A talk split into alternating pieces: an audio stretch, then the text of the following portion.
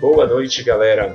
Muito obrigado pela presença de vocês aqui nessa noite para a gente falar um pouco sobre ficção especulativa, né, literatura fantástica na região norte. É, mas antes eu quero dar uns recadinhos aqui do Curta Ficção.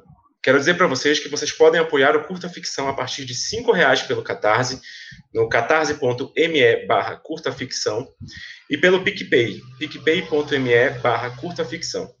É, os links vão ficar na descrição do vídeo. Com incentivo desses apoios, desses apoiadores e apoiadoras, é, o Curta Ficção consegue realizar lives como essa que está rolando agora e, além disso, pagar os custos básicos de manutenção do podcast. Então, vamos fortalecer o corre de quem está fazendo pela literatura, de quem está aí é, apoiando a cena e abrindo espaço para que coisas muito importantes sejam discutidas. É, como eu já falei, nós vamos discutir aqui nesse bate-papo descontraído, assim espero, sem, sem grandes problemas, é, sobre a ficção especulativa no norte do país. É, bom, eu acho que antes de apresentar os convidados que estão aqui, eu quero primeiro agradecer ao Curta Ficção pelo convite para fazer essa mesa aqui que eu acho super relevante, super importante e é um tema que é muito pouco discutido, né? É, muito pouco falado sobre a literatura, seja ela ficção especulativa ou não, mas sobre a literatura produzida no norte do país ou por pessoas do norte do país. É, então, muito legal, queria agradecer a galera do Curta Ficção, e Joana, Paola, por esse, por esse espaço. E, assim, quando a gente pensa em norte, é, a gente está falando de estados muito plurais, é, que ainda que se conectem por esse é, bioma Amazônia, é, tem as suas idiosincrasias, tem as suas especificidades, e que é, eu acho que ainda hoje sofrem com uma coisa que, é, é, que, que, eu acho que é, perpassa todos os estados da região norte do país, que é uma visão é, sudeste centrada é, uma visão colonial ainda. A, a Amazônia, o norte, ainda, ainda sofre com ainda sofre com uma postura e uma visão colonizada de do Brasil, né? Tipo, no, por parte do, do resto do Brasil, principalmente quando a gente fala em relação ao Sudeste e ao Sul. É, eu acho que na experiência de quase todo nortista que vive fora do Norte, é, ele está acostumado a, a, a, ouvir coisas como: Ah, eu sou de Belém. Nossa, que legal, você é de Belém. Deve ser uma delícia morar no Nordeste. É, eu acho que é, é, um tipo de coisa muito comum, é uma coisa que, que perpassa a experiência de todo nortista que está fora do seu habitat. É, ouvir perguntas muito absurdas assim em, em, em, em relação tanto à, à geografia básica quanto a, a, até mesmo experiências culturais assim mesmo, né? Tipo as pessoas não têm, as pessoas não conhecem o norte, é, as pessoas é, negligenciam essa relação com o norte do país. E isso, isso não é isso não é uma reclamação vazia, não é choro, entre aspas. Isso é uma mera constatação de alguém que vive há 10 anos fora do norte, vive há 10 anos no sudeste, mas que tem uma relação muito próxima ainda com o Pará é, com Belém, que é o estado de onde eu vim. É, a gente viu agora, recentemente, é, o que aconteceu em Macapá, no Amapá, de modo geral, um, apagão absurdo, é, uma falta de comprometimento público, político absurda, com, sendo que é, a região norte é, é sabidamente onde estão é, as maiores hidrelétricas, algumas das maiores hidrelétricas do país. E, e a região é responsável por uma produção de energia muito grande, né, que está é, tá ligada com o Sistema Integrado Nacional aí de Distribuição de Energia. É, coisas como isso, coisas como é, é, extração de minério, pecuária, tudo isso é o que me faz dizer que a gente ainda vive uma, uma relação colonial com o resto do Brasil a Amazônia, infelizmente, o resto do Brasil não deixou de ser colônia, a região norte não deixou de ser colônia. Entretanto, é bom que se fale que existe uma efervescência cultural gigantesca no norte do país. É, e quando eu falo sobre, quando eu falo isso, eu não falo apenas é, das coisas típicas e tradicionais, como, sei lá, boi bumbá, como o sírio de Nazaré, como carimbó, como é, a gastronomia. Não, eu estou falando mesmo de gente que está escrevendo, gente que está é, fazendo as coisas acontecerem, produzindo arte na região norte. É, bom, a, isso são alguns dos pontos que a gente vai trazer e discutir melhor na nossa conversa. Mas agora eu quero apresentar para vocês os nossos convidados, né? É, antes disso também eu quero falar uma coisa. A gente tentou fazer a mesa, uma mesa o mais diversa possível. É, nós temos pessoas aqui de diferentes estados da região norte, né? E nós temos pessoas que escrevem, pessoas que editam e pessoas que pesquisam literatura. Então isso foi uma coisa que a gente, a, a, quando o Lee me convidou para fazer essa mediação, foi uma coisa com a qual a gente se preocupou. É óbvio que a gente sabe que ainda existe subrepresentatividade nesta mesa, mas é, é, a, gente, a gente buscou abrir esse leque de, é, é de pessoas de diferentes estados da região, é, justamente preocupados para ter vozes diferentes, né, que pudessem trazer perspectivas diferentes e experiências diferentes. É, bom, dito isto, vou passar para a apresentação. Eu vou começar falando aqui do Leonardo, né? O Leonardo, ele é nascido em Guajará-Mirim, Rondônia, formado em Direito e pesquisador de literatura no mestrado acadêmico em Estudos Literários pela Universidade Federal de Rondônia. Atualmente pesquisa e escreve sobre visagens amazônicas na literatura rondoniense. É, nós estamos aqui também com a Iue Fernandes, tem 27 anos, é amapaense, formada em jornalismo e escritora de fantasia e horror mora em Belo Horizonte e é autora do romance Asas Escuras pela editora School. A gente está também com a Tami Rosas, que tem 24 anos, é editora e arqueóloga de formação. Criadora de conteúdo no Instagram, circo, é, vocês conseguem encontrar ela no, Instagram Circo Literário desde 2015 colunista literária do Portal Amazônia, produtora e editora do Clã Visagem, que é um coletivo de escritores, editores e leitores de fantasia e ficção científica do Amazonas. Bom, gente, obrigado por ter topado o convite de estar aqui com a gente. É... E agora estou interessado em ouvir vocês. Se apresentem um pouquinho, falem um pouquinho da experiência de vocês, seja enquanto autores e autoras, seja enquanto editoras e, e editores, e pesquisadores e pesquisadoras. É, para não ficar assim aquela coisa de quem vai primeiro, eu vou seguir a ordem da minha tela aqui. Vai lá, Tami, pode falar primeiro. É, boa noite, gente. Primeiro, eu queria agradecer o convite. É muito legal estar aqui com vocês. Eu acho que eu só conhecia o Júlio daqui da, da live, então prazer, Tony, prazer, Iue. É, eu sou manauara, de nascença, criação, e moro aqui. Morei um tempo em São Paulo e é realmente onde a gente conhece as nossas fronteiras culturais, digamos assim. É, eu acho que eu comecei como a maioria de nós começa, eu comecei lendo muito e a partir disso isso foi se profissionalizando. Virei criadora de conteúdo, aí o negócio começou a crescer, começaram a me procurar para fazer alguns trabalhos mais técnicos. Foi quando eu resolvi me especializar em editoração de livros.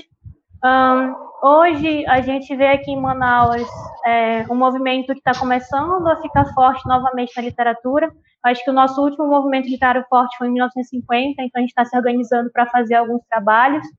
Uh, e hoje eu sou editora, produtora e colunista de literatura e pop também, mas mais forte na literatura. Então é mais ou menos isso que eu estou fazendo aqui por Manaus. Legal, Tami. Valeu, obrigado. É, Júlio, fala aí pra gente. Boa noite, pessoal. É, eu como o Tony falou, fui formado em Direito pela Universidade Federal de Rondônia. É, eu advogo, mas sempre gostei de literatura, né? Acho que como todo mundo começou, sempre li bastante. E em 2019 eu comecei a publicar na internet, que eu comecei a escrever também. É, publiquei, minha primeira publicação foi na Faísca, acho que o pessoal da Faísca está aí no chat. É, participei da primeira da segunda, vou entrar na terceira temporada agora. E esse ano eu saí na Taverna também, o primeiro conto maiorzinho assim. E na universidade eu pesquiso, como eu falei, visagem, que são os fantasmas, né?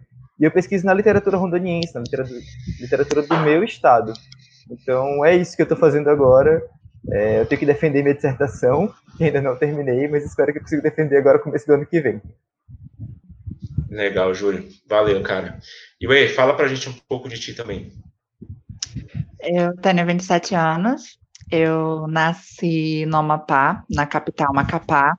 Inclusive, estava lá até dois dias atrás, fui lá passar três meses, me reconectar com as minhas raízes e descobri um lado de mim que eu sabia que existia e outro lado de mim que eu não sabia que existia.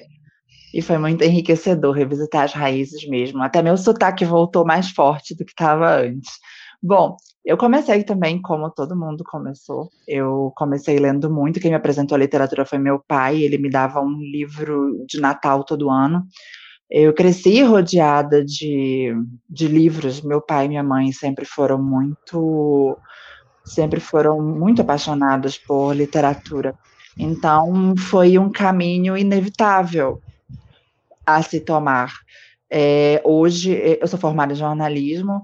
Hoje eu trabalho como design gráfico, em, em especial diagramação de livros, faço diagramação de livros literários. É, também sou curadora de antologias. O meu mais recente trabalho foi o Conselho Férico. E o meu primeiro romance foi publicado sob o selo da editora do ano passado. E ano que vem a gente tem a continuação de Asas Escuras, Pássaros Noturnos, saindo em breve. Legal, bacana, hein, Bom conhecer um pouco mais de vocês. É, bom, vamos lá, então. A primeira pergunta, provocação que quero fazer para vocês é: uh, vocês enxergam que existe uma cena acontecendo é, nos estados de onde vocês vieram ou onde vocês moram de literatura fantástica, de ficção especulativa? Como é que vocês enxergam isso? Vocês acham, vocês acham que é, hoje se, se publica mais e se lê mais do que há cinco anos atrás, por exemplo? É, especificamente dentro do gênero? Vai ser na ordem de novo?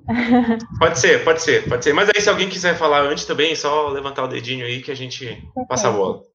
É, então, aqui no Amazonas a gente vê isso sim bem mais forte agora, principalmente com uh, as ferramentas que facilitam isso, como o KDP, as revistas literárias. Então, a gente vê um esforço maior né, acontecendo aqui, aqui em Manaus, principalmente. É, e os coletivos também, acho que depois tem outra pergunta com relação a isso que vai ser um pouco mais interessante falar, mas de uns tempos para cá, ao invés de a gente estar tá consumindo, a gente está criando bastante. A gente teve alguns lançamentos na Bienal do Livro, acho que de 2016 para cá deu uma, uma impulsionada maior desde a Bienal do Livro, foi quando a gente teve uma, um boom de editoras também em Manaus. E Hoje a gente tem um coletivo de mais de oito pessoas escrevendo o tempo todo e também outras pessoas que não fazem parte desse coletivo, que estão publicando não só é, no formato textual, mas em quadrinho também, é, e até fanzine, essas coisas. Então, tudo mais voltado para ficção científica, ficção especulativa e fantasia. Então, está sendo bem legal esse movimento aqui em Manaus. É, inclusive, a gente tem algum, alguns artistas que também escrevem, que também roteirizam, participando da Comic Con Online, que já participaram nos outros anos também. Então, esse movimento tem crescido bastante aqui no Amazonas. Legal, Tami. Bacana, bom saber. Muito legal isso. Esse tipo de movimento é, é importante, né? Porque não adianta ter quem escreve e não ter quem lê. E tem quem lê e não ter quem escreve também não adianta de nada. Então, é, é essa via de mão dupla é sempre muito importante. Júlio, você enxergas alguma coisa é, nesse sentido acontecendo também em Rondônia? Então, cara, é, comparado ao resto do norte, né, e da Amazônia, Rondônia, eu acho que o, o Acre também, os estados relativamente mais novos, têm um, uma dificuldade nessa questão da, da cena literária, né, e da artística no geral. O, o Pará é muito forte, o Amazonas também, né, já tem grandes nomes da literatura dita nacional. Em Rondônia a gente tem algumas tentativas, né, já tivemos grandes movimentos, principalmente de poetas, como o Movimento Beiradeiro, né, que evoca à beira do rio, né? Mas eu acho que hoje em dia são, são poucos grupos que tentam criar ainda uma cena praticamente inexistente, né? tem um coletivo de escritoras de Rondônia, que estão muitas delas poetas também. Tem alguns colegas da, da academia também que produzem literatura, mas com um pouco pouca união, assim, eu diria pouca, pouco coletivo e principalmente do gênero fantástico, assim, eu diria desse especulativo, que, que na Amazônia é até um pouco difícil falar disso, né? Que literatura não é especulativa quando envolve todas as, as lendas, os mitos, todo o nosso imaginário que existe, mas que acabou sendo sofrendo um pouco de preconceito e que vários escritores tentaram se afastar, né? Fugir disso. Mas eu acho que tem começado, acho que aqui nos próximos anos a gente vai ter bem mais, bem mais desses coletivos, de gente produzindo até literatura especulativa. Eu espero também ser conhecido no meu estado, né? Principalmente lá, espero ser lido. Mas é isso, acho que estamos construindo ainda.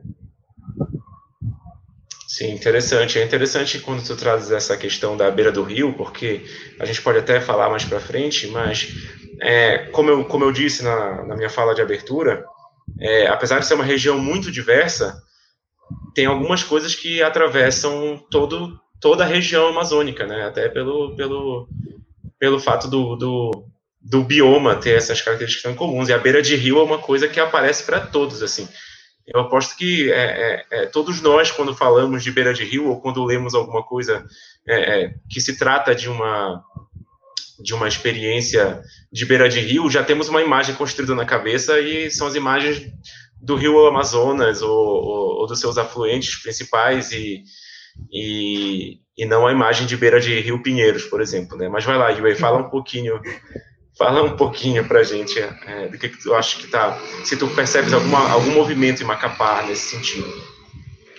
É, sempre existiu no Amapá um movimento para produção, um movimento de produção e, e consumo de literatura. Uh, lá existe um coletivo chamado Pena Pergaminho, do qual, inclusive, eu participei no início, enquanto eu ainda morava lá, que a princípio era mais é, dos meninos, era um negócio mais voltado para poesia, para quem escrevia poesia. Uh, os meninos, os meninos e as meninas também escreviam romances e tudo mais, só que a veia poética era mais forte, entendeu? E a veia poética é muito forte no meu estado, a poesia é muito forte no meu estado. A gente tem, a gente tem poetas e músicos lá é, muito conhecidos dentro do estado e amigos da família, inclusive. E assim, quando eu comecei a escrever, por volta do, dos meus 14 anos, e eu vim com, com um romance e uma aventura e tudo mais, era fantasia, mas era mais um conto juvenil, mais lúdico, mais divertido. A gente chegava assim para apresentar o trabalho e as pessoas perguntavam assim: Ah, que legal, você lançou um livro, é poesia?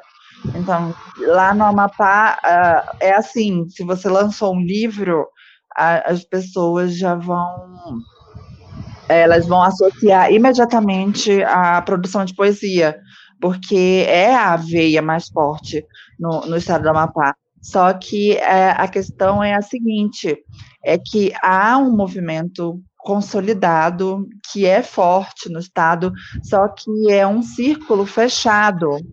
É um círculo fechado de produção e consumo. Acaba-se que produz-se entre nós mesmos e nós mesmos nos consumimos, porque é, por conta da, da condição mesmo socioeconômica do estado do Amapá. É, vocês acompanharam, o Brasil acompanhou recentemente a questão do apagão, que durou 15 dias. Eu estava lá, eu vi, eu presenciei cada dia do apagão, vi de perto tudo o que aconteceu.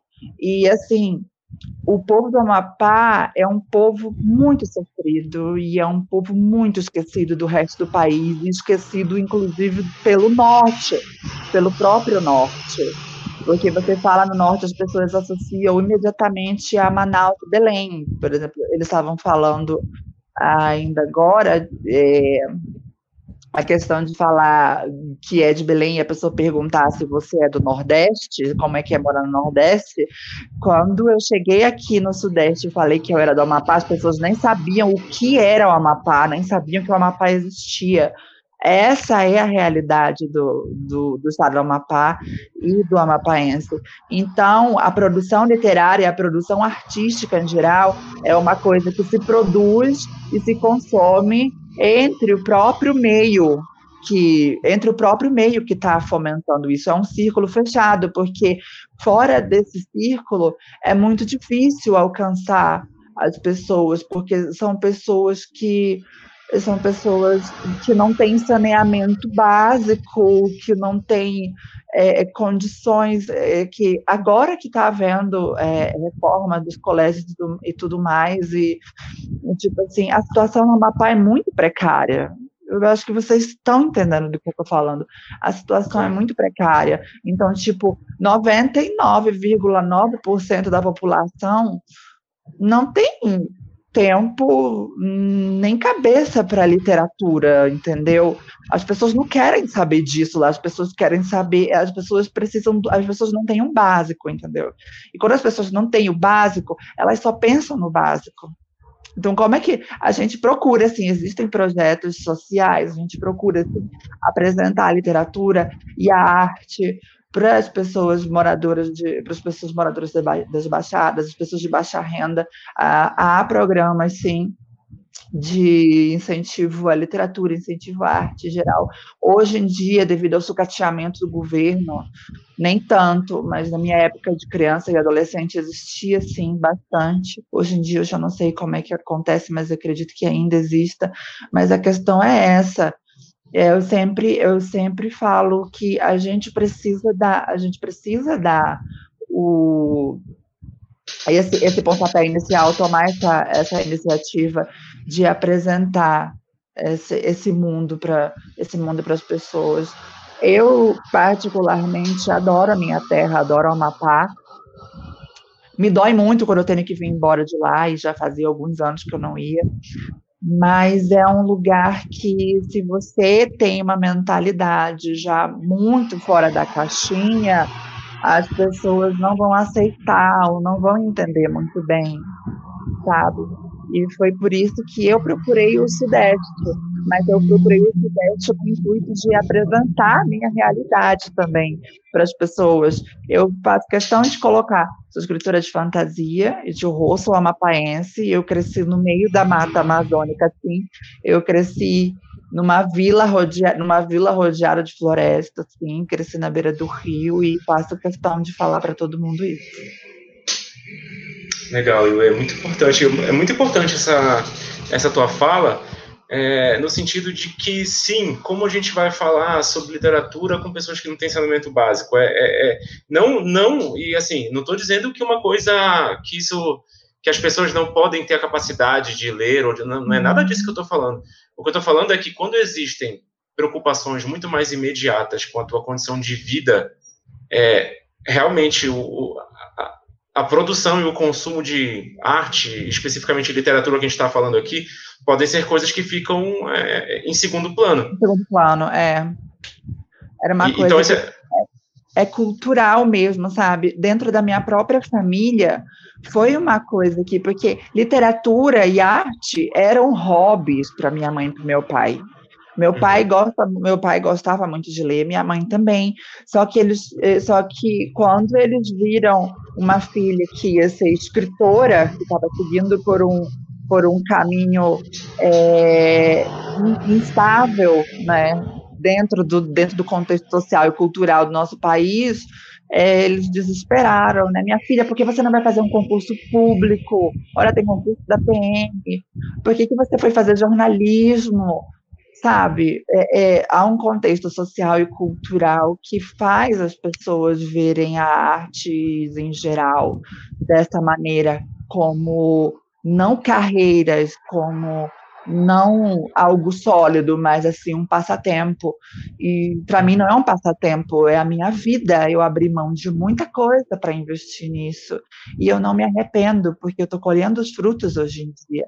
Estar aqui ao vivo nessa live foi um dos frutos que eu colhi dos sacrifícios que eu fiz. E, e eu gostaria que as pessoas é, entendessem isso. Eu quero levar essa mensagem para as pessoas que o nosso trabalho é essencial, é sério e que precisa ser levado a sério pelas pessoas, do mesmo jeito que levar a sério um médico, um engenheiro, um policial. Sim, sim. É. É, falando um pouco de Belém, assim, é, é eu acho que existe uma cena assim forte lá de fix, da, da, da, ficção especulativa. É, muito, algumas coisas sendo publicadas, assim, muita gente se autopublicando também. É, a, é, a, editora Pyro, por exemplo, acabou de fazer uma coletânea, que é o Belém das Sombras. a editora Parágrafo também lançou recentemente uma, contos revistados, se não me engano, baseados no Lovecraft. É, a editora Folheando vem publicando também autores e autoras que é, escrevem ficção especulativa, né, ficção fantástica, seja fantasia, horror ou, ou, ou, ou ficção científica. E eu percebo que, é, como a Tami trouxe na fala dela, eu percebo que assim existe, sim, é um movimento forte que tem ganhando, vem ganhando aderência, mas ainda é muito fechado.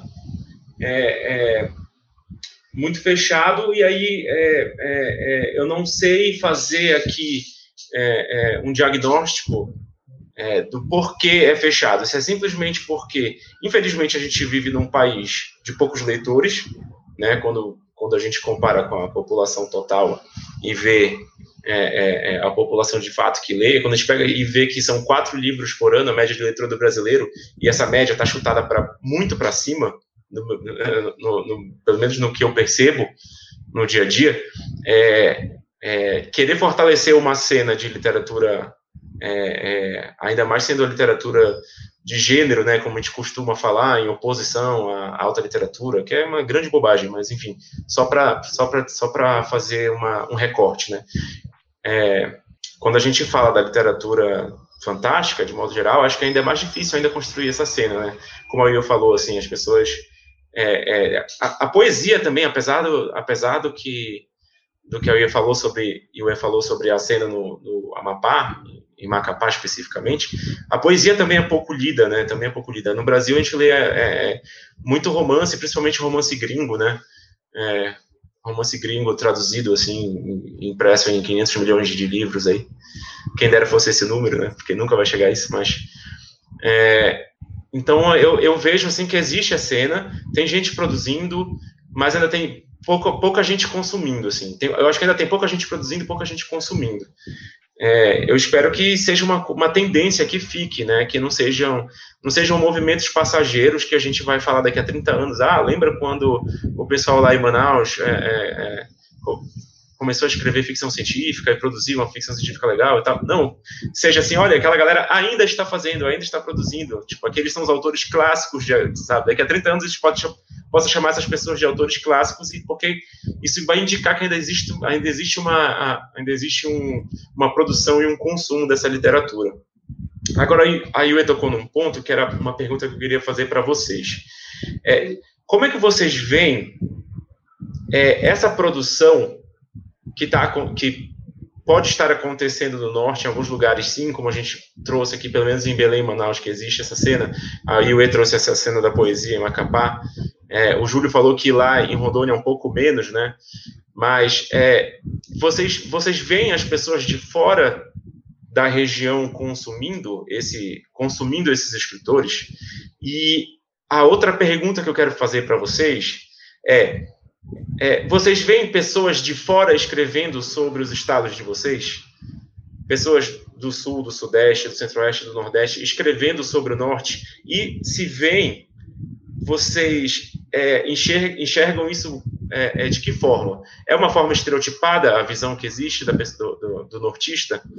É, ou vocês sentem que as pessoas têm uma preocupação na pesquisa pra, na hora de construir é, é, é, é uma, um cenário de é, região norte, de Amazônia?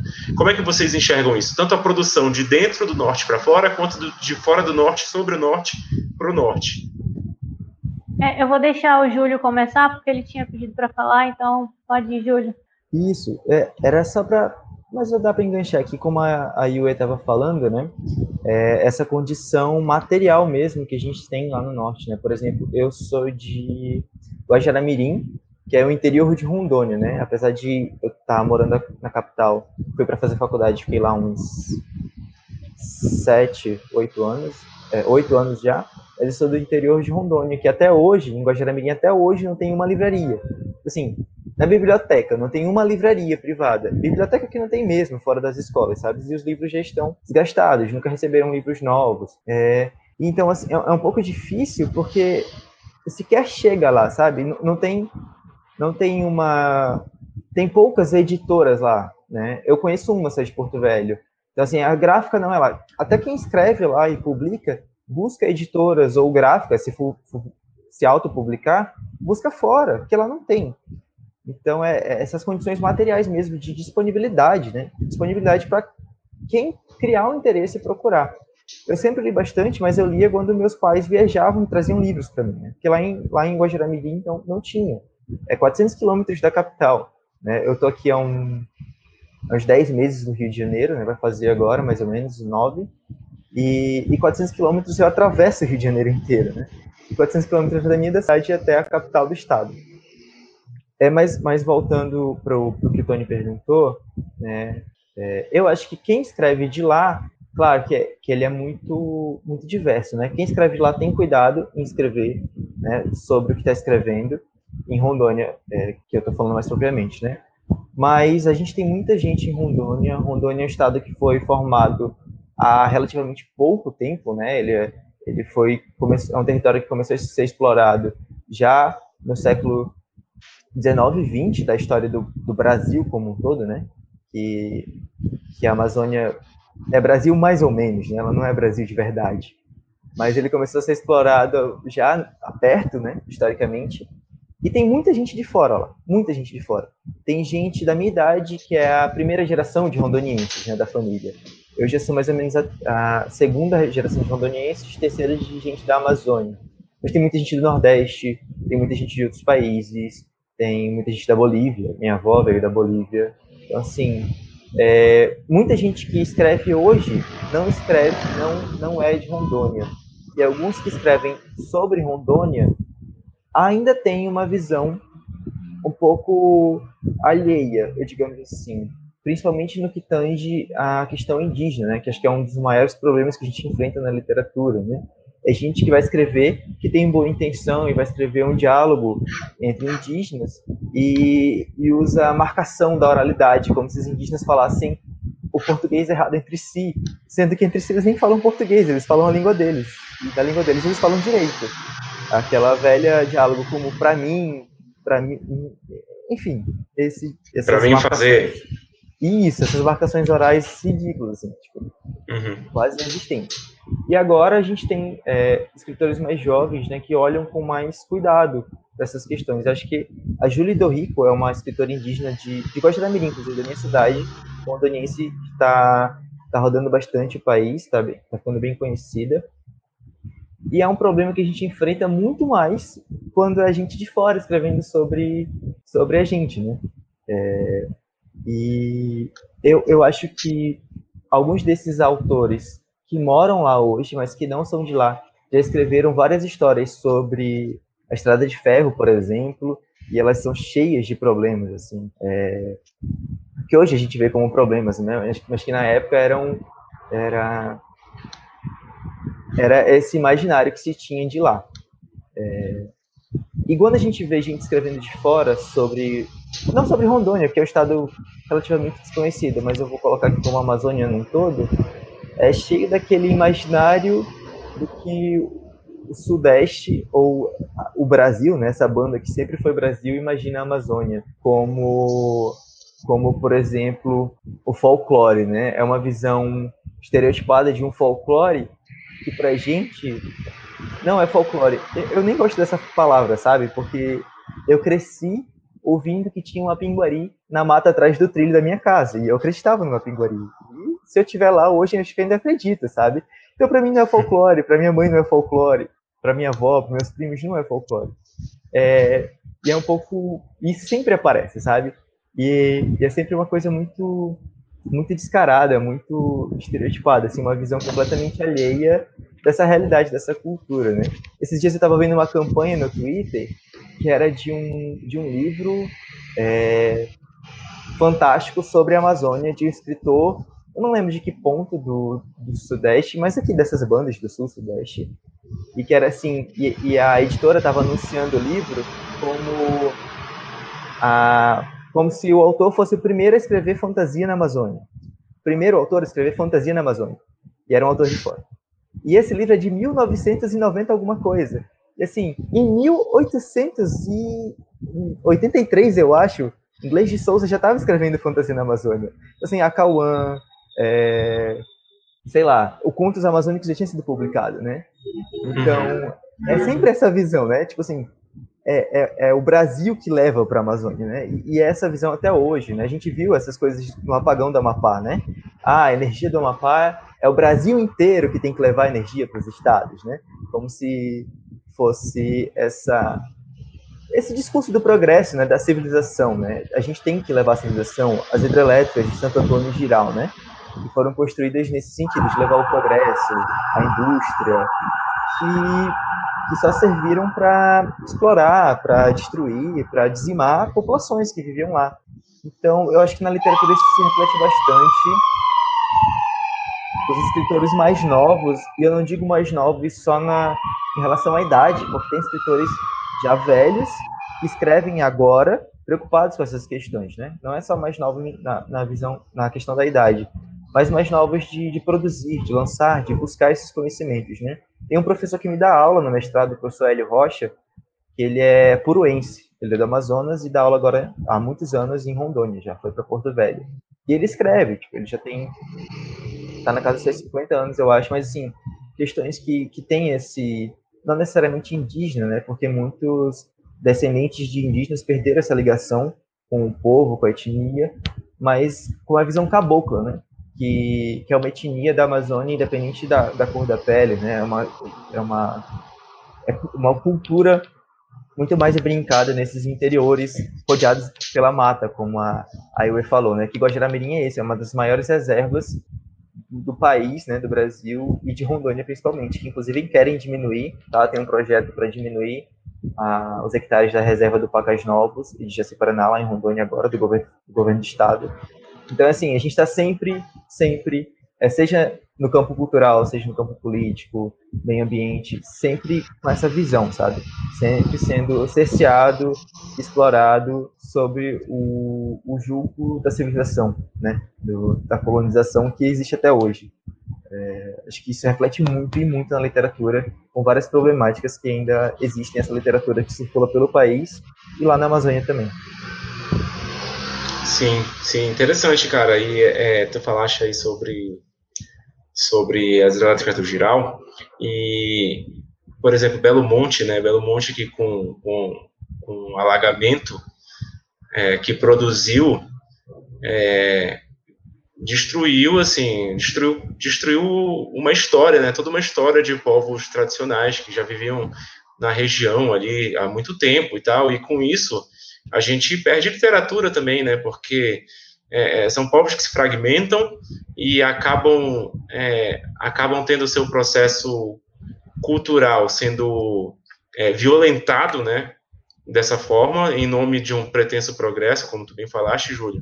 E alguém comentou aqui no chat, e assim, a gente não pode esquecer, né, que essas comunidades tradicionais têm a sua tem, tem na, na, no relato oral a sua, o seu modo de produzir cultura, de passar cultura, de, de, de, de, produzir arte e passar essa arte para os seus para os seus é, é para os seus pares, né, para, para as suas próximas gerações.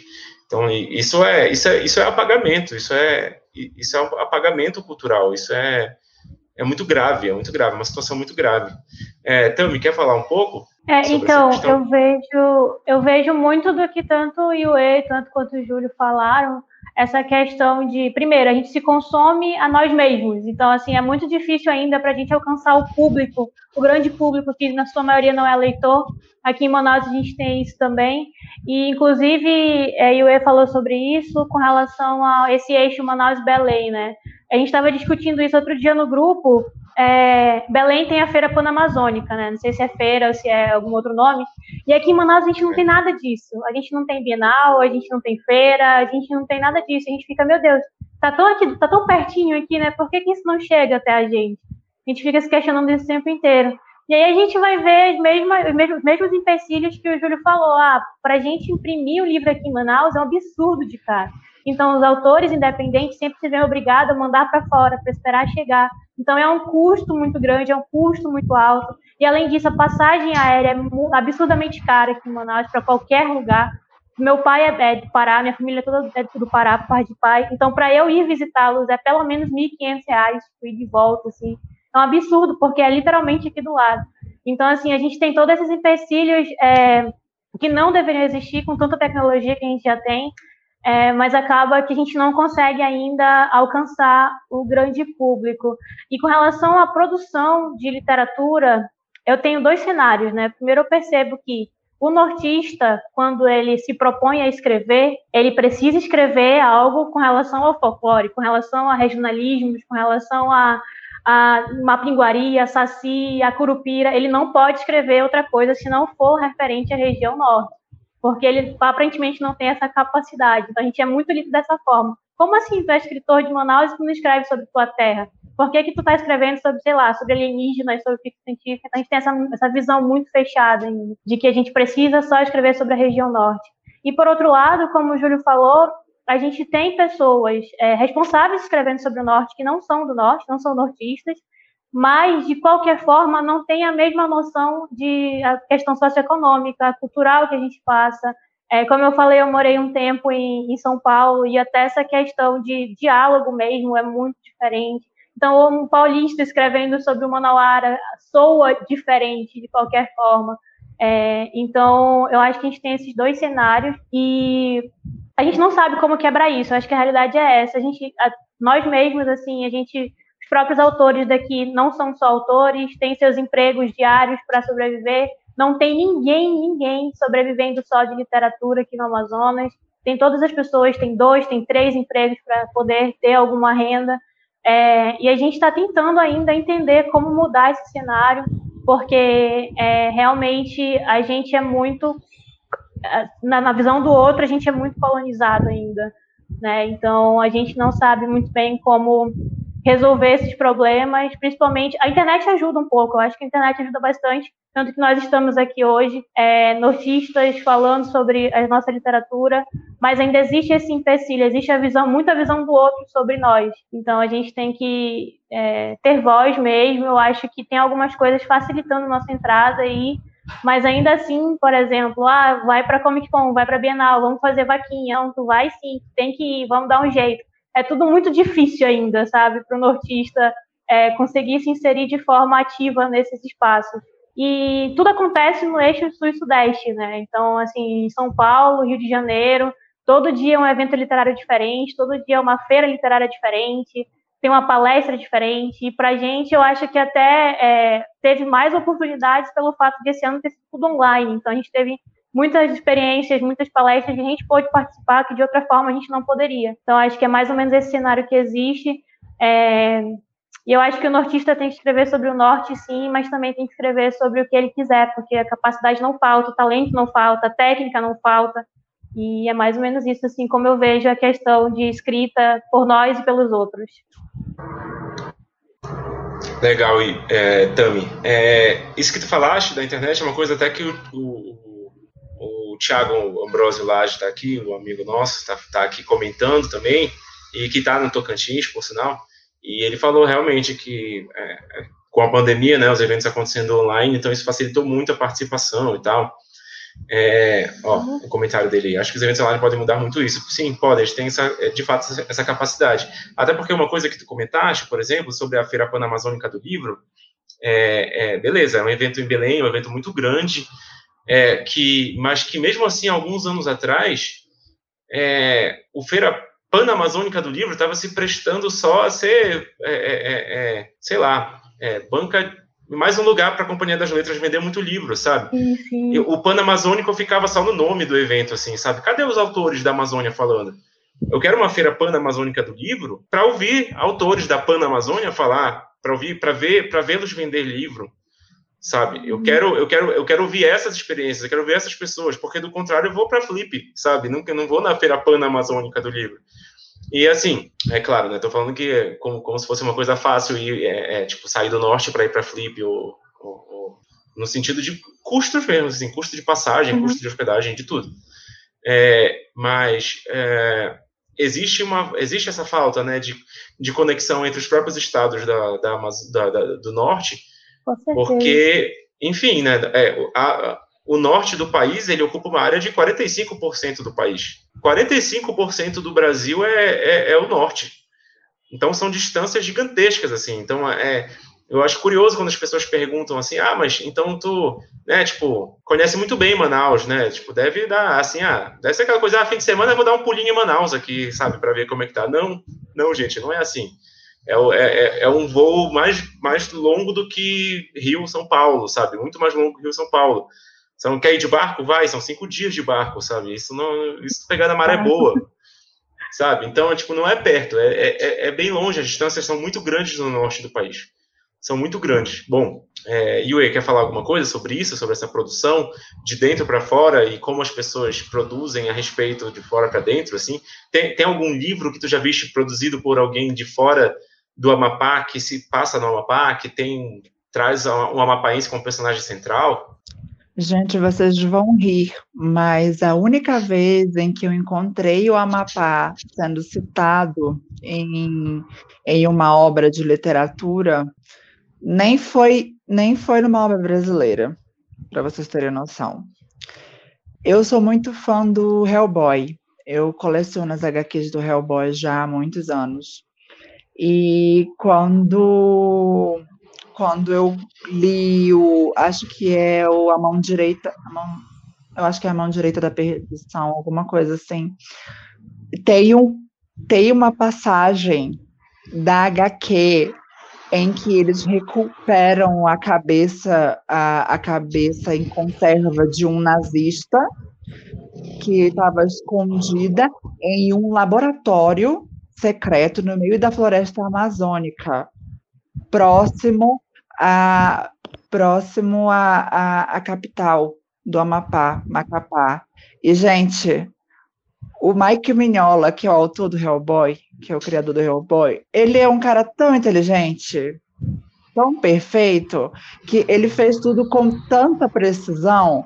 Vocês não têm. Realmente existe um cemitério nazista no meio da Amazônia realmente existe. Eu visitei ele, ele fica às margens do Rio Jari, perto do lugar onde eu cresci.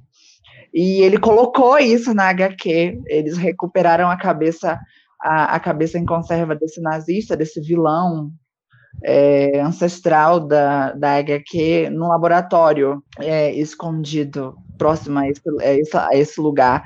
E eu visitei esse lugar, acho que umas duas vezes na minha vida e realmente existe. Daí, tipo, eu fiquei, velho, eu precisei ler uma, uma, uma HQ cult, super underground, para encontrar o Amapá sendo representado de alguma forma. Eu nunca tinha visto nada disso em nenhuma produção brasileira e estão falando sobre o Amapá em uma produção norte-americana, sabe? Eu fiquei assim, velho, isso está acontecendo.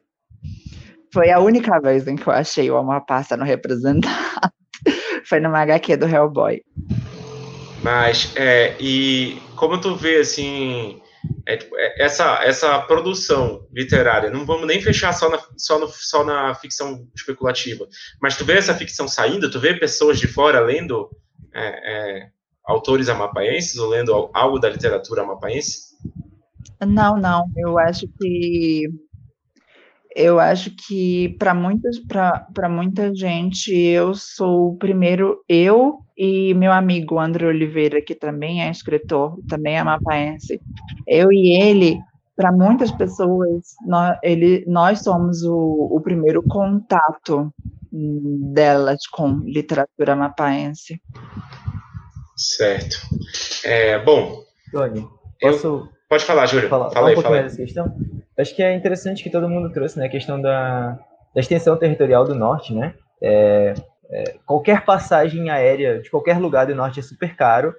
E acho que é até mais barato ir de Porto Velho a São Paulo, por exemplo, do que Porto Velho a Belém. Né? E, e não tem voo direto, eu vou ter que fazer escala em Brasília, se não tiver que fazer em São Paulo, né?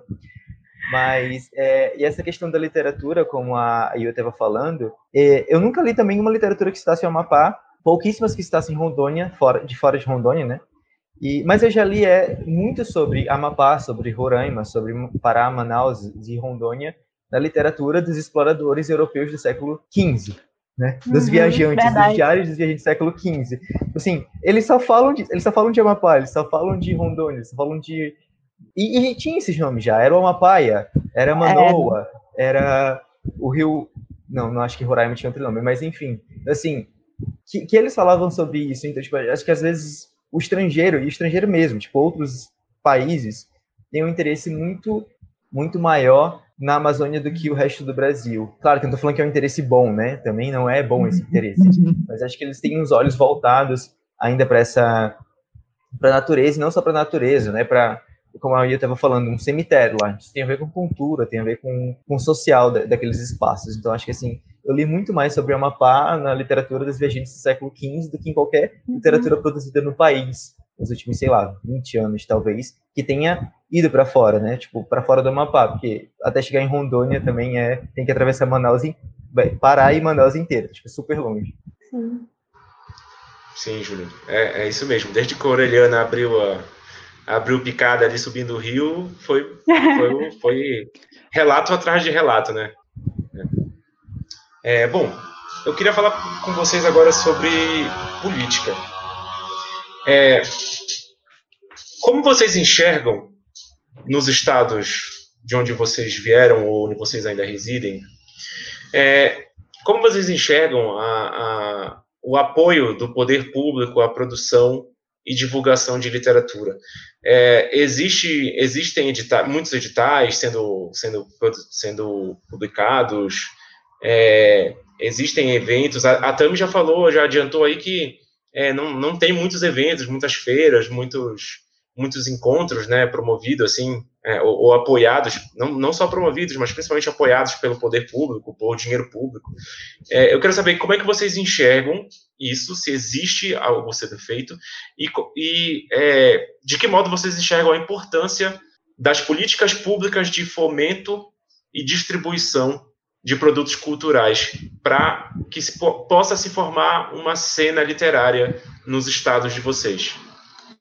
Certo. É, então, na verdade, com relação aos eventos, existe mais vontade dos próprios leitores de fazer, né? Como eu comentei no começo, do que realmente do poder público. A gente tem algumas feiras que são misturadas com gastronomia, com música, mas nada muito voltado realmente à literatura. Ainda bem que a gente tem pessoas incríveis trabalhando, por exemplo, na Biblioteca Pública do Amazonas. O Davi, que é bibliotecário de lá, ele sempre abre espaço da biblioteca para a gente fazer nossos eventos, nossos lançamentos, é, enfim, tudo relacionado ao mundo literário manauara, mas a questão de, por exemplo, livraria também aqui não é muito fácil. A gente tem duas livrarias grandes, que uma é a Saraiva, que infelizmente está à beira da morte aqui em Manaus, e a Livraria Leitura também, que é um espaço muito pequeno ainda, então a gente não tem essa, essas, esses espaços muito, muito grandes para fazer esses eventos. E na Livraria Saraiva a gente faz eventos desde 2012, 2011, mas é mais voltado realmente a quando uma editora grande é, enxerga a gente aqui, eu tenho que fazer um tour com o livro, aí a gente consegue esse, esses eventos. A gente tem alguns clubes do livro aqui também, mas partindo do poder público, a gente tem dois editais importantes, que um é da Manaus CUT, que é da Prefeitura, e um que é da Secretaria de Estado de Cultura, da SEC-AM. Uh, mas, assim, é, a gente percebe que muitos desses autores, principalmente os autores manauaras, obviamente, eles esperam esses editais todos os anos porque é como tem para produzir. Não tem o ano inteiro. A gente tem esse momento de luz, assim, do edital, é, que eles lançam para a gente fazer. Esse ano foi um negócio assim, tipo, novembro eles lançaram o edital e a gente tem que fazer tudo em dezembro já, sabe? Tem que estar tá tudo pronto, o livro tem que estar tá pronto, lançado, divulgado, palestra feita, então tudo tem que ser feito em dezembro. Não porque realmente é um apoio, mas porque eles têm essa verba e eles precisam distribuir essa verba de alguma forma para poder justificar para onde essa verba está indo. Né? Então essa ajuda existe, o poder público, essa ajuda, é, mas assim acaba sendo um desgaste muito grande é, para o resto do, do público no geral, né? Assim, a gente, ainda como eu falei, ainda bem a gente tem algumas pessoas super engajadas com a literatura aqui em Manaus, que liberam os espaços, que dão todo o apoio para a gente, mas ainda é muito pouco, assim, a gente não tem tanta, os lugares fixos, a gente não tem tanta abrangência na cidade mesmo, que esse, a Manaus é uma cidade enorme, então, para eu vir daqui do meu bairro, que moro quase no centro de Manaus, para um bairro que é na Zona Norte, é muito longe, as pessoas não vão, enfim, tem toda uma logística também por trás é, inclusive, eu não sei qual vai ser a hora do merchan, mas eu falei para o Thiago que eu queria fazer um merchanzinho, inclusive, desses editais que a gente conseguiu agora. É, mas é assim, o autor Manauara, ele basicamente vive de editais, porque até para fazer, por exemplo, financiamento coletivo, é uma cultura que não existe aqui ainda. A gente vê muitos financiamentos coletivos dando certo para Sul, para Sudeste, Centro-Oeste, tem muitos autores que conseguem publicar seus livros através do financiamento coletivo. Isso não existe aqui em Manaus, a gente não tem essa cultura do financiamento coletivo. Então, assim, é, a nossa estratégia hoje é tentar alcançar o público sul-sudeste para poder alcançar o público norte, fazer esse bate-volta, assim, entendeu? Mas do poder público, realmente, feiras grandes e suporte financeiro só através de dois editais anuais, assim, é isso. Tchau, vocês que se virem. É basicamente isso. Júlio, lá em Rondônia, tu enxergas como isso, assim? Existem editais também de publicação? É, eles são, são bastante divulgados, eles são bastante abertos, são transparentes, porque assim existe muito isso, né, de edital meio obscuro, meio estranho, assim. Tem, tem edital de, eu já vi edital de cultura que só falta sair o nome da pessoa que vai ganhar. Assim, ainda sabe? tem isso, já. é, ainda tem isso. É, pois é. Então, tem coisas meio obscuras, assim, né? E, é, é, como é que tu enxergas isso lá em Rondônia? É, é, é, essas perguntas são meio, meio pegadinhas, né? Que são mais ou menos tudo sempre parecido né, em todos os lugares. Mas sim, é, acho que em Rondônia ainda tem menos editais, né? Acho que tem muito edital da prefeitura, acho que a prefeitura faz ali mais, mais ou menos na metade do mandato, perto do fim do mandato, para gastar o, a verba que a Secretaria de Cultura recebeu, você tem que devolver para o fundo do Estado ou para o fundo federal enfim, tem que, tem que colocar esse dinheiro em circulação e fazer um edital super rápido, tipo, assim, produz um livro em 30 dias, é, você tem, vai ter que mandar imprimir fora, tipo, não tem problema, em 30 dias tem que estar de volta e tem que estar, tipo, tudo pronto. É, então, assim, tem um edital por ano, eu acho, da prefeitura. É, a cena literária em, em, Porto Velho, especificamente, porque Porto Velho é a capital, fora de Porto Velho eu conheço muito pouco, em Guajará-Mirim ela quase não acontece, então, assim, em Porto Velho, que é o que eu conheço mais, é, o SESC, o SESC ajuda muito a rede do SESC, sempre tem edital do SESC, às vezes nem remunerado, mas às vezes na, o SESC cede estrutura para o autor, para a autora, para o poeta, fazer a prestação, para fazer um sarau. É, então, o SESC ajuda bastante nesse sentido. Acho que tem bem mais do SESC do que do poder público, é, estritamente falando, né, da prefeitura, do estado. Tem alguns algumas pessoas que se juntam para fazer. Tem um como eu falei, tem esse movimento beiradeiro, né, que o pessoal quer tenta, foi um movimento que teve no passado em, em Porto Velho, e tentam retomar esse movimento beiradeiro. E aí tem alguns coletivos, umas casas coletivas assim que fazem sarau, fazem essas coisas, mas no geral a cena acadêmica mesmo acontece na academia, na universidade, né? Então muita gente que pesquisa e também escreve e aí lança livro e faz o lançamento do livro na, na universidade, num, num evento, num congresso lá, que é acadêmico, mas abre espaço para a pessoa lançar o livro dela, que não é necessariamente acadêmico. E aí é, é tudo meio assim, sabe? É o pessoal que estuda literatura, que consome e que também produz. Então fica muito preso nesse círculozinho, com pouco, pouco apoio de fora, pouco apoio do poder público, de empresas também. As empresas que existem lá não têm muito interesse em fomentar essa área cultural. É, acho que a música tem vencido um pouco. A dança também lá é muito deixada de lado, né? A gente tem um evento com quadrilhas de arraial, com quadrilhas de... É, quadrilhas não, com grupos de boi bumbá, que recebem pouco, pouco apoio também, que acontecem uma vez por ano, quando acontecem, né?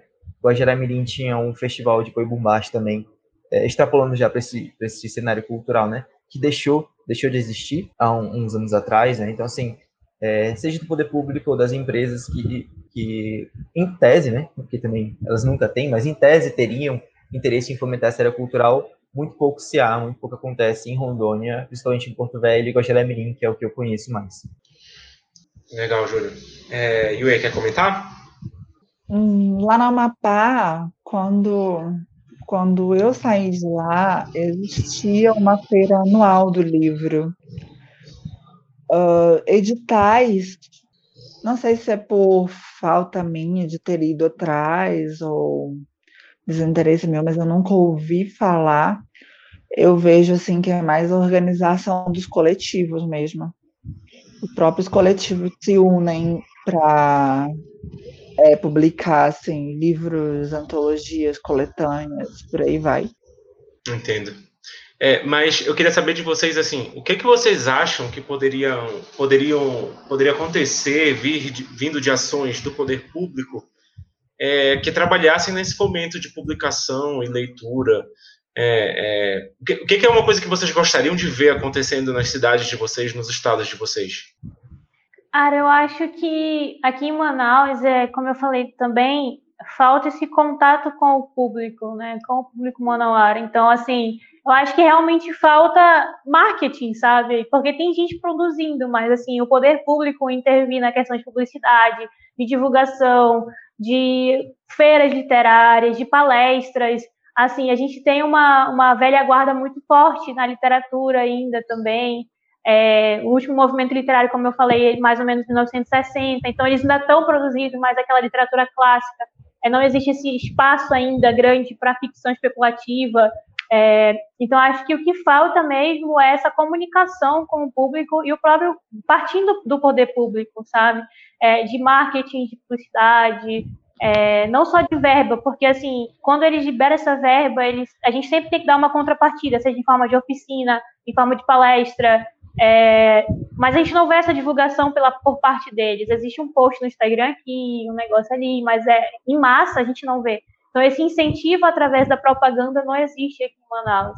Até porque, é, como o Ioê falou, a gente tem outras preocupações aqui em Manaus também. É, Manaus é Belém é muito mais organizada culturalmente do que Manaus, por assim dizer. A gente percebe, por exemplo, como eu falei, a minha família é do Pará, e a gente percebe que os museus são bem melhores, as casas culturais são bem melhores, a própria, organização da cidade é bem melhor. Então, a gente tem outras preocupações e acaba que troca político, entra político, troca político, entra político, e é sempre a mesma coisa. Então, falta essa, esse, realmente é, esse discurso do poder público para a literatura. Eu acho que, indo por esse caminho, assim, eu acho que melhoraria um pouco, assim. A, a gente percebe que os editais, na verdade, são medidas paliativas, sabe? Eles não são efetivos. Então, não, não não adianta dinheiro por dinheiro, o que, a gente vai fazer com isso? É basicamente isso. Sim, sim, isso é, é, é, esse ponto que tu tocaste é importante, assim, né? Precisa de ações é, é estabelecidas e, e, contundentes, né, para que haja esse fomento. E não, e não ações paliativas como editais esquisitos, né? É, Júlio, o que que tu gostaria de ver, assim, por parte do poder público? por parte do poder público, Tony, eu, eu sinceramente não espero nada. Assim. É, seria interessante ver mais editais, né, durante o ano, editais mais divulgados, mais bem acompanhados, né, como a Tami falou. Quando os editais saem, eles saem, sei lá, no portal, no portal do governo, né, sei lá, foi publicado em diário e a divulgação é mais que suficiente para o governo do estado, porque, ou para o governo municipal, porque eles não se interessam em divulgar. Acho que não sei nem se eles têm Instagram, devem ter um Instagram agora, mas eu acho que eles não divulgam isso lá. É, então, assim, seria interessante ver mais coisas disso, mas, mas eu, sinceramente, eu não, eu não espero muito mais do poder público. Eu gostaria de ver uma, uma fomentação muito mais comunitária, né? Seja da comunidade acadêmica, que ela se organiza para fazer algumas feiras literárias ou de, de cultura e artes no geral, e e coletivos de não só escritores, né, mas tem coletivos que envolvem escritores, dançarinos, músicos e poetas. Então acho que eu sinceramente acho que a gente vai ter um, uma melhora na, nessa cena artística e cultural quando, quando partir daí, sabe? Quando partir partir de baixo da galera que gosta de ler, daquela, da galera que gosta de produzir e conseguir organizar, porque o Estado, é, Estado aqui como poder público, município, prefeitura, não não está ligando muito, não não é o interesse deles e eu acho que não vai ser durante muito tempo. E acho que a gente esperar por isso é vai ser só mais sofrido, vai ser só mais doído. E Yue? Então, Eu faço das palavras do Júlio as minhas. Exatamente tudo que ele falou. Eu realmente não, não espero nada do poder público do estado do Amapá. A gente não tem nem energia elétrica. Para vocês terem uma noção da situação em que o estado do Amapá se encontra. A gente não tem energia elétrica, mais da metade da cidade não tem saneamento básico. Então, o que esperar de um governo desse? Não tem o que esperar. É, é isso. Só, Infelizmente. Só um adendo, é só um adendo. É quando vocês falam tudo isso, eu até paro para refletir um pouco, que, como eu falei no começo, eu mesma não conhecia vocês, né? Então existe, é como acho que foi o Júlio que falou, existe essa falta realmente de comunicação dentro do próprio norte. Eu percebo que a gente estava publicando, a gente estava publicando a gente fez a primeira edição da revista Folharal, que é uma revista literária que eu, eu idealizei junto com um amigo meu. E a gente teve que parar tudo por conta da pandemia, né? Inclusive o Thiago escreveu um, um texto para a segunda edição, que ainda não saiu. É, mas assim, a gente parou para pensar, a primeira, a primeira edição foi sobre literatura LGBTQIA+, dentro do Amazonas. Gente, meu Deus, não é possível que a gente não conheça ninguém que escreva sobre isso aqui no Amazonas. E a gente teve uma dificuldade muito grande, não só achar dentro de Manaus, mas dentro do próprio Amazonas. Então, a, gente, a, nossa falta mesmo, só colocando a minha própria culpa nas costas, sabe? De não ter essa conexão também com, com o resto do Norte, assim. Eu acho que é uma coisa que a gente precisa trabalhar ainda bastante. Eu tenho mais contato realmente com o pessoal de Belém, conheço muita gente de Belém, muita gente do Pará, mas do resto, assim, realmente é, é uma falha nossa, assim, eu acho. Isso Sim. é uma coisa que eu sempre comento com todo mundo, todo mundo. É, o, o Sudeste é super unido. O Sudeste, uhum. tipo, pessoal, eixo Rio, São Paulo, Belo Horizonte, o pessoal, todo mundo se conhece. E o Norte, a gente vive assim, isolados uns dos outros, sabe? É, é, uma, é, uma distância é uma distância geográfica e, e mesmo, mesmo cultural muito grande. Eu acho que existe uma proximidade muito grande entre o Amapá e o Pará, porque o Amapá era parte do Pará até 1986. Mas, assim, eu não conheço ninguém dos outros estados, não conheço. Pois é, eu também sofro esse mesmo problema. Assim. Pará, realmente eu conheço é. muita gente, mas o resto, Rondônia, Amapá, Acre. É, e é interessante também esse teu depoimento. Desculpa, Júlio, já te passo a palavra. É, bom, eu sou, eu acabei esquecendo de me apresentar no início, né? Mas eu sou editor da Monomito Editorial e esse ano a gente lançou um projeto chamado Trama das Águas que se propunha a publicar autoras paraenses, né? exclusivamente autoras paraenses, 50 autoras paraenses entre prosa e verso.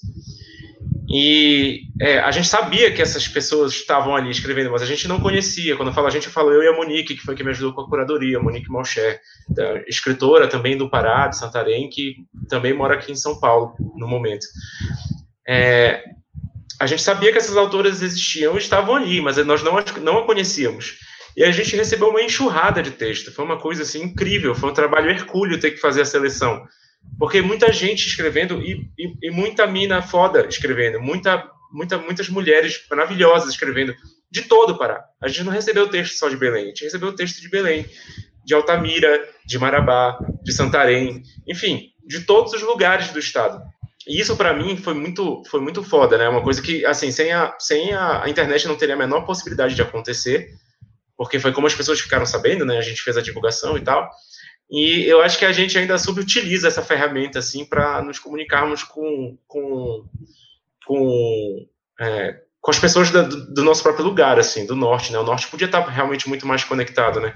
Já que temos distâncias é, é, é, é colossais a serem vencidas por terra, a internet, quando não tem apagão, pode resolver isso, sabe? É, bom, eu queria falar sobre conexão, eu quero aproveitar o ensejo para fazer uma pergunta do Bruno aqui. O Bruno Anselmo Montagrando mandou uma pergunta. É, há algum intercâmbio cultural com os países que fazem fronteira com os estados de vocês? Pergunto, pois vejo que no Rio Grande do Sul há um diálogo grande com a Argentina e Uruguai, que não chega sempre a outros estados. O que, que vocês acham? Há um, há um diálogo grande assim? Bom, eu, eu posso falar assim que na, na música, pelo menos, no Pará, isso é, é, é tipo, a nossa música popular paraense hoje, assim, que as pessoas escutam, guitarrada, cúmbia, isso tudo é influência do, do, do, do, não, não só dos nossos vizinhos imediatos, mas de toda a América Latina ali, da América caribenha também, que está lá perto, né? E, e, e, é sempre uma história curiosa, né? Que foi, um, foi a questão do rádio, né? Porque pela proximidade a gente pegava os rádio, as rádios da, do Caribe e não as rádios do, de São Paulo, do Rio. Então, essa música caribenha acabou influenciando muito na nossa cultura musical. Dentro da literatura, eu não vejo isso acontecendo muito. Apesar de é, já, ter, já ter visto o lançamento de, é, de livros é, é, de autores da, das Guianas, por exemplo, do Suriname. Eu já vi isso acontecer em Belém. Mas não é algo que, que, é, que é comum, assim. Mas eu queria saber de vocês. O que, é que vocês podem falar sobre isso? Cara, aqui em Manaus eu desconheço de verdade assim essa influência na literatura do, dos países que fazem fronteira. É, talvez isso mude agora, né? Que a gente teve uma grande onda de imigração, tanto venezuelana quanto haitiana.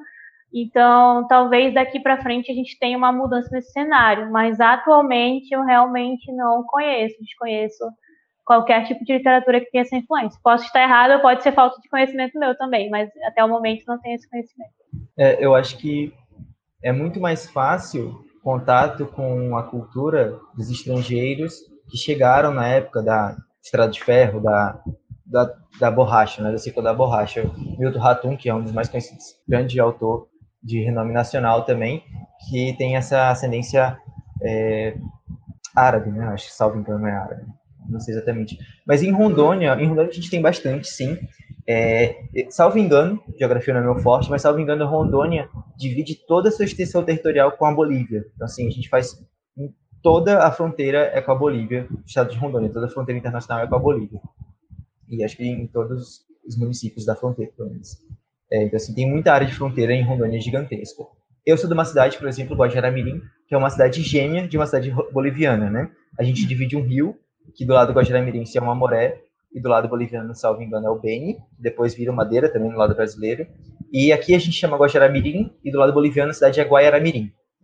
Então, assim, é, são, são duas cidades gêmeas, e tem muito lançamento de autores entre essas duas cidades, né? De toda a região do Beni com Guaiaramirim. Beni é, é, é, o estado né, da Bolívia, eles são centralizados e não se dividem em estados federativos essas coisas, mas é, seria o estado equivalente. Então, lá em Guajará-Mirim tem bastante. Autores sempre vêm de Guaiará para lançar em Guajará. Autores de Guajará vão lançar livro em Guajará-Mirim, em Guaiará-Mirim. É, grupos de dança vão se apresentar em Guajará, grupos de dança vão se apresentar em Guaiará. Essa troca lá é, é, é grande, é enorme, é muito bonita, né? É, minha avó veio do bem e eu cresci nesse nesse meio ali de fronteira, de dupla cultura. É, é, é muito lindo, isso tem bastante lá, é muito legal. Mas não sai, né? É, não sair de lá. É, como a gente falou, o norte é muito grande, e isso quer dizer que até os municípios são muito grandes, né? Eu acho que às vezes, é como o Tony falou, a gente busca na internet, mas isso reflete na internet, né? Guajará-Mirim só tem um operador de internet que a máxima de velocidade é 1 mega e que quando chove cai. Então, assim, qual é a conexão que você vai ter com, com o resto do, do estado, do país? E Guajará-Mirim é, cabem dois Rio de Janeiros, né? No, no, no, município, no município né? não estou falando do estado de Rondônia, o estado de Rondônia deve caber o sudeste quase todo, né? mas em Guajará-Mirim cabe dois Rio de Janeiro. Então, assim, é, o estado, não a cidade, tá? o estado de Rio de Janeiro, extensão territorial. Então, assim, são essas, é, essas barreiras, mas lá em Guajará tem essa, essa troca muito grande, é, e em Porto Velho também tem, que tem uma cidade que faz fronteira com a Bolívia, em Porto Velho que tem essa troca com alguns autores bolivianos, mas é muito maior em Guajará a gente teve uma migração é, de, de, venezuelanos para lá, né, mas não é um estado que faz fronteira, mas são refugiados, então a gente não vai ter essa troca na literatura. Mas em Guajará-Mirim, na literatura, tem muita troca com a Bolívia, especificamente com a região do Beni de Guajará-Mirim. O, Júlio, o Bruno fez, uma, fez um complemento à pergunta se na academia existe essa, esse intercâmbio. Ah, na academia existe bem maior, né? A gente tem um polo, né, uma unidade da Universidade Sim. Federal de Rondônia em Guajará-Mirim, é, e, e, e os, os, acadêmicos adoram, né? Porque todo evento lá é evento internacional. Então a gente sempre vai para congresso, porque todo congresso na fronteira é internacional e vale muitas horas no, no certificado, né? Então, assim, é, é ótimo para quem está atrás de horas. Mas a gente sempre recebe, né, da, da Bolívia. E como a Bolívia é um estado é um país menor, às vezes vem até gente de La Paz, de Santa Cruz, assim, mais de dentro da Bolívia. É muito bacana. Essa troca acadêmica é bem maior que a troca na literatura. Então, não, não fica estrita a Jaramirim. Ela vai até Porto Velho, ela vai até Vilhena, que é o outro extremo do estado, né, mais perto do Mato Grosso, então a troca acadêmica é bem maior do que a da literatura. Inclusive, o, o, livro do Bruno, né, é o Bruno Anselmo, integrando o livro dele, do, do, Fantástico, chegou lá, eu já li, a gente tem, sim, a troca acadêmica lá, é, seja da fronteira, seja com, com fora do, do Brasil também é um pouco maior. É, eu noto isso muito também na UFPA. A UFPA, assim, nos últimos anos foi uma universidade que cresceu muito, ganhou muita relevância, e existe um trabalho muito interessante na UFPA de, de, de troca com, com esses outros países que estão mais próximos ali da gente, na Amazônia, né, na, é, os países que têm que tem que, que compartilham com a gente, né, a, a, a floresta amazônica ali, o bioma amazônico. E existe na, na UFPA um movimento bem forte. Isso eu percebo. Na academia, bem mais forte do que na cultura. Yue, quer falar alguma coisa sobre. Foi Percebes no Amapá? Sim, ah, é, foi alguma... aquilo que você falou mais cedo sobre a questão da música. É, a gente tem muita influência de ritmos caribenhos lá, realmente. E uma coisa que eu cresci ouvindo foi o bolero. A gente tem muitas versões em português dos boleros é, é, em espanhol, né? E eu cresci ouvindo uma, uma cantora que chama Regina Brandão.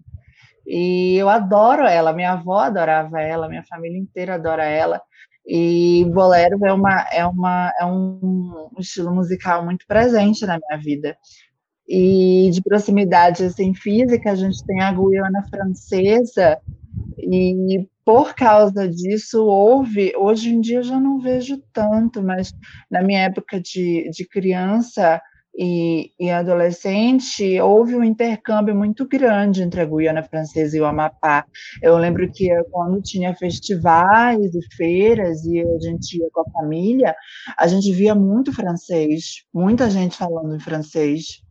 É, minha mãe é turismóloga, né? Ela trabalha com turismo, ela trabalhou durante muito tempo na Secretaria de Turismo, então eu tive muito contato com esse pessoal do turismo francês, gente que vinha da Guiana Francesa. Só que a fronteira com a Guiana Francesa fica muito longe da capital. Eu nunca fui a Oiapoque, inclusive. Eu sempre tive vontade de ir, mas para atravessar mesmo, ver o que, que tem lá do outro lado, era uma curiosidade minha de infância. Mas é isso. Legal, então, ó, bom, a gente está chegando no final já do nosso papo. É, é, muito legal conversar aqui com vocês, mas temos aí uma limitação. É, então, queria passar para vocês, assim, a, a, é, agora vai ser o momento do jabá, mas antes do jabá, eu queria falar, é, eu queria perguntar para vocês, assim, quais são as expectativas de vocês com relação aos próprios trabalhos de vocês, literários, é, seja seja como autores, como autoras, como editoras, editores, é, como pesquisadores e pesquisadoras, enfim, assim, o, o, que, que é o que, que é a expectativa, assim, o que, que vocês gostariam é, é, é que acontecesse, assim, tipo, com relação é, não ao trabalho de vocês simplesmente sendo lido para fora, mas sendo lido dentro também da, dos estados e das cidades, assim, o que, que vocês, quais são os anseios de vocês, assim, os anseios próximos com esses trabalhos literários. E depois está liberado o Jabá, só lança braba aí. É, então, com relação às expectativas, acho que ano passado, como o Júlio falou, a gente precisa realmente se organizar da base, né? Então, ano passado, o Jean Santos, que é um escritor amazonense, muito meu amigo também, ele é, teve essa missão de é, juntar vários autores, editores, leitores que realmente são mais engajados nessa questão de criar tanto literatura quanto eventos, quanto mídia, essas coisas, para montar um coletivo. Então, a minha expectativa agora é realmente fortalecer essa cena local para que a gente possa alcançar outros lugares. Mas eu acho que, antes de mais nada, a gente precisa se conhecer para poder fazer essa cena acontecer. É, tem muita gente escrevendo aqui, tem Luiz Andrade, Jeff Terraade, quadrinistas, roteiristas, enfim. Então a ideia agora, a minha expectativa é que a gente, a gente se organize realmente enquanto editores, enquanto leitores, escritores, para poder alcançar outros lugares. Acho que é mais ou menos isso que eu penso com relação a Manaus e até mesmo Amazonas. Júlio? É... Bom, eu, eu comecei a escrever há pouco tempo, né? Saí bastante. Eu saí em três países e agora na taverna, então, assim, eu tô, sou amador ainda na, na, escrita literária, então eu tenho expectativas de, de, conseguir publicar cada vez mais, alcançar mais, mais leitores, principalmente no estado, né? Mas gente que estiver de fora pode ler também, tá, galera? Por favor, leiam, mas eu também tenho essa, essa vontade de procurar leitores no estado, apesar de ter um pouco de vergonha ainda, sabe? As pessoas me conhecem pessoalmente, então sempre dá aquela, aquele pouco de vergonha. Na academia, eu estou prestes a finalizar minha dissertação, que fala sobre visagens né, na, na literatura rondoniense, em contos especificamente falando. É, é um dos poucos trabalhos da minha universidade que fala sobre a literatura do Estado e é um dos menos, pouquíssimos trabalhos ainda que fala sobre a literatura é, insólita, fantástica, especulativa do, do Estado, né? Então, assim, para minha dissertação, que é o que tem ocupado boa parte do meu tempo e da minha cabeça agora, eu tenho bastante expectativas, eu quero que ela seja um, um lugar de debate, que, as, que outros, outros acadêmicos consigam ler e falar mais sobre, sobre essas figuras que aparecem na literatura rondoniense, que derivam da cultura e fazem esse caminho, fugindo, é claro, dessa, dessa visão folclorizadora, dessa visão é de cultura menor, de literatura baixa, né? É, a gente é, destruir essas, essas barreiras que só servem para para manter um certo, certo status de alta literatura ou de alta cultura que são inexistentes, né? Walter Benjamin já isso há muito tempo atrás, a gente tem outros grandes brasileiros que falaram isso também. Então, a boa parte da minha da minha dedicação agora está na dissertação e mas eu tenho produzido também literatura de horror, às vezes de ficção científica bem menos, de fantasia, que sai na faísca, que sai, saiu na taverna, e, mas é bem mais devagar. Mas eu sempre coloco lá no Twitter, se vocês quiserem me seguir, é Júlio Ardai, arroba. É, e também estou no Goodreads, né? Goodreads. E eu também estou na Academia Edu, meu currículo Lattes, né? Para quem tem esse interesse acadêmico, com algumas publicações lá. É, e é isso, cara. Muitas expectativas, mas é, tem, tem muito tempo ainda, né? Estou é, começando agora, então Acho que é, é um pouco disso também. Oi?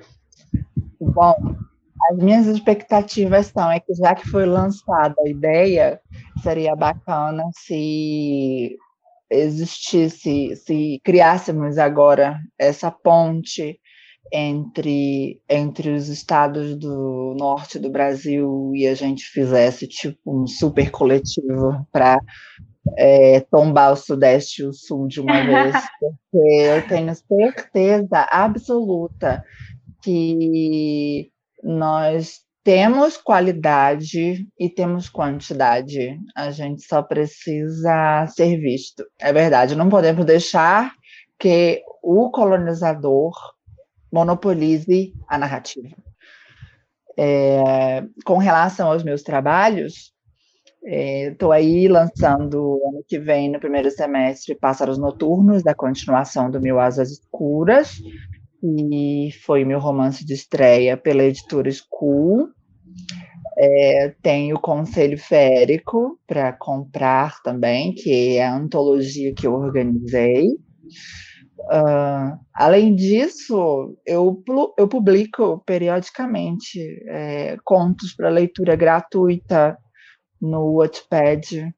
Eu tô disponível para Kindle Unlimited também. Eu tô aí. Eu tô igual o Júlio também, tô começando agora e tô fazendo muita coisa ao mesmo tempo para para procurar meu lugarzinho ao sol. E eu espero que tudo dê certo daqui para frente hum, para todos nós. Legal, massa. É, vocês falaram, deram os arrobas de vocês todos aí. Ainda Como não. a gente acha vocês? Agora? Vai lá, vai lá, Tami, é, fala aí, dá os teus arrobas então, aí. É, não só os arrobas, eu vou fazer o jabá agora, que eu não fiz hoje. Mas, Mas é o seguinte, é, a gente tem um coletivo aqui em Manaus chamado Clã Visagem, que é o coletivo Visagem, de editores, escritores, leitores de fantasia e ficção científica aqui do Amazonas. É, a gente tem pessoas fantásticas dentro dele, tem o Luiz Andrade, que publicou quadrinhos na Comic Con já, que vai publicar mais um agora, semana que vem. Tem o Jean Santos, que é escritor de fantasia, muito bom também. Tem cinco livros lançados, se não me engano, e vai lançar mais um agora, que é o livro do Rio. E nesse coletivo a gente conseguiu aprovar vários, no edital, na verdade, a gente conseguiu aprovar várias pessoas do coletivo agora, Então tem, acho que seis livros saindo aí agora em dezembro nossos. E todos eles eu vou editar também. Eu estou tentando adentrar esse mercado editorial enquanto editora, porque para escritora eu já vi que não dá certo. Mas eu gosto muito da parte editorial. Então, graças a eles, eu estou conseguindo construir esse currículo também enquanto editora, não só como formação, né? E outro sonho muito grande meu e uma vontade que eu tive desde tinha desde sempre é fazer uma feira literária. Eu já bati nessa tecla várias vezes aqui também. Então, é, a gente vai fazer a primeira Flama, que é a Feira Literária do Amazonas. Então, a gente conseguiu esse fomento aí, essa verba, para fazer esse evento online. Vai ser, vão ser dias 18, 19, 20 e 26 de dezembro. Vai ter muita coisa legal. Os lançamentos dos livros vão acontecer dentro da feira. É, vão ter oficinas, vão ter palestras, pessoas manolaras, convidados de fora também muito importantes. Então, a gente espera que vocês participem, porque é um sonho meu há muitos anos fazer essa feira. Eu conversando com o Jean, que é um dos meus amigos mais próximos também. Jean, vamos fazer essa feira, vamos fazer essa feira. E do nada saiu esse edital. A gente teve que escrever o projeto em três dias, assim, no máximo, para mandar. A gente conseguiu esse fomento. Então, fica aí o convite para todos participarem da Flama, primeira de muitas, eu espero, em dezembro. E a gente vai publicar tudo no Instagram também, no Twitter. É, meu arroba, tanto no Twitter quanto no Instagram, é Tami Rosas. É, e também tem o Círculo Literário, que é onde eu crio conteúdo literário também, desde 2015. Estou tentando chegar aos 12 mil seguidores aí, então vamos ver. E é basicamente isso que eu tinha para falar sobre os projetos atuais. Que legal. Me fala, me, me, me, fala de novo, onde é que a gente acha mais informações sobre a Flama? Já tem perfil no Instagram? Já então, tem essas então, coisas? Já primeiro, tem Twitter?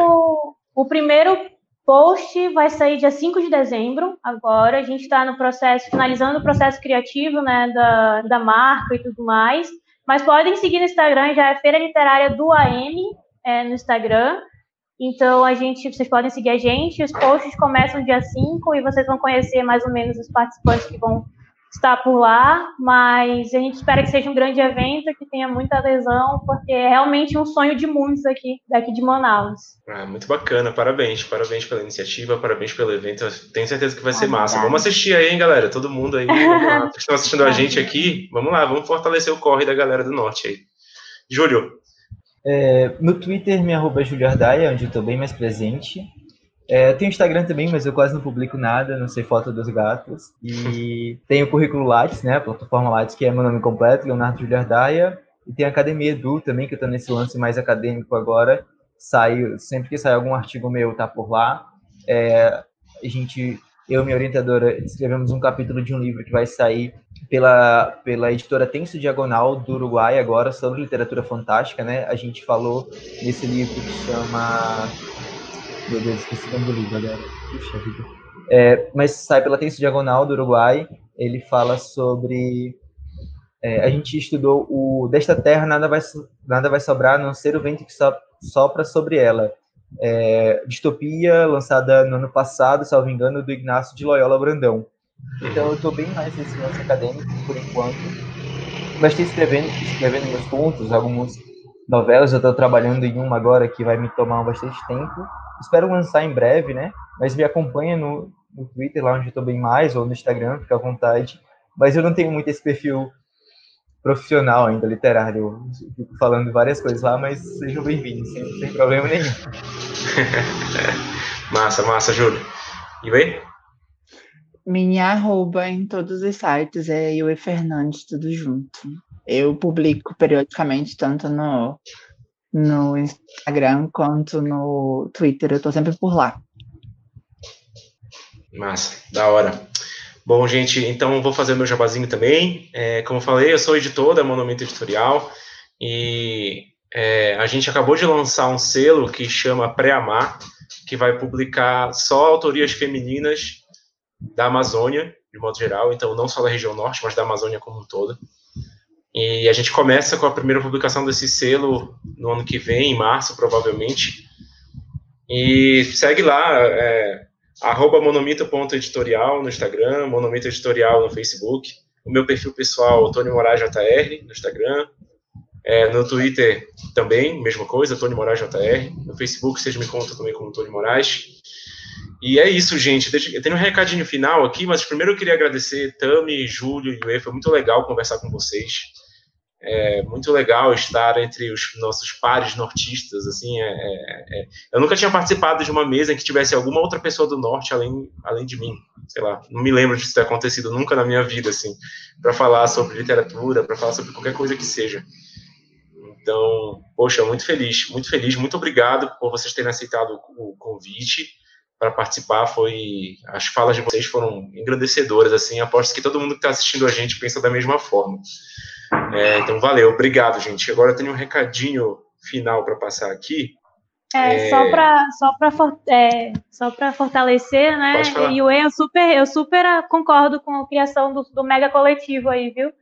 Qualquer coisa, a gente está na rede social. Eu super Tem apoio a criação também. desse coletivo aí do norte. com certeza. Com certeza. Tem é, interesse. Vai, vai, é. vai, ser a nova cabanagem. Cabanagem é, literária. Vamos de DM, vamos de DM. Ó, então, para um, um, recadinho aqui do, do Curta Ficção para vocês. Então, assinem o um podcast no Spotify, no Deezer, no iTunes, no Google Podcast e em todos os agregadores de podcast. Se inscrevam no canal do YouTube e ativem notificações para conferir a mesa da região sul, que será a última da série no dia 5 do 12, esse sábado às 19 horas. A mesa da região sul será mediada pela Cali de Los Santos e conta com a participação de JM Trevisani, Kellen Viter e Lauro Cociúba. Essa mesa de hoje estará no feed do Curta Ficção entre amanhã e depois de amanhã, em formato de áudio.